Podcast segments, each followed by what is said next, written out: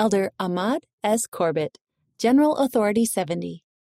Elder Ahmad S. Corbitt says that ministering around the world as a counselor in the Young Men General Presidency helped bring to his new calling a greater ability to listen to prophetic and apostolic direction and instruction with increasing care and faith.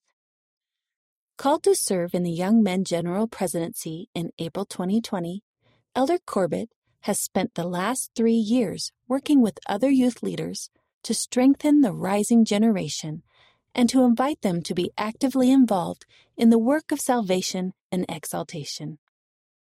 I don't think my sense of urgency to strengthen the rising generation will ever diminish, he said.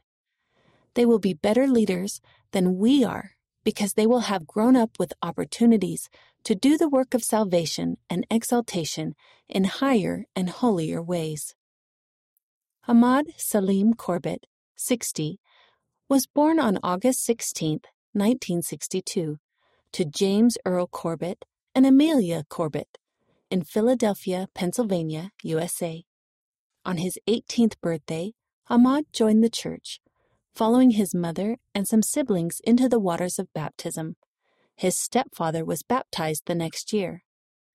After attending Ricks College, now Brigham Young University, Idaho, and serving in the Puerto Rico San Juan Mission from 1982 to 1984, he met Jane Jocelyn during a young single adult temple trip.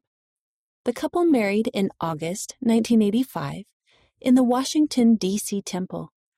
They are the parents of six children. Elder Corbitt has degrees from what is now Stockton University in New Jersey and from Rutgers University School of Law.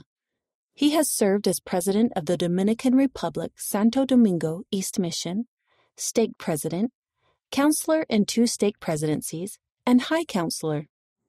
Elder Corbitt has worked as a trial lawyer in public and government relations, as director of the church's New York office of public and international affairs, and as an area mission specialist. Read by Rena Nelson.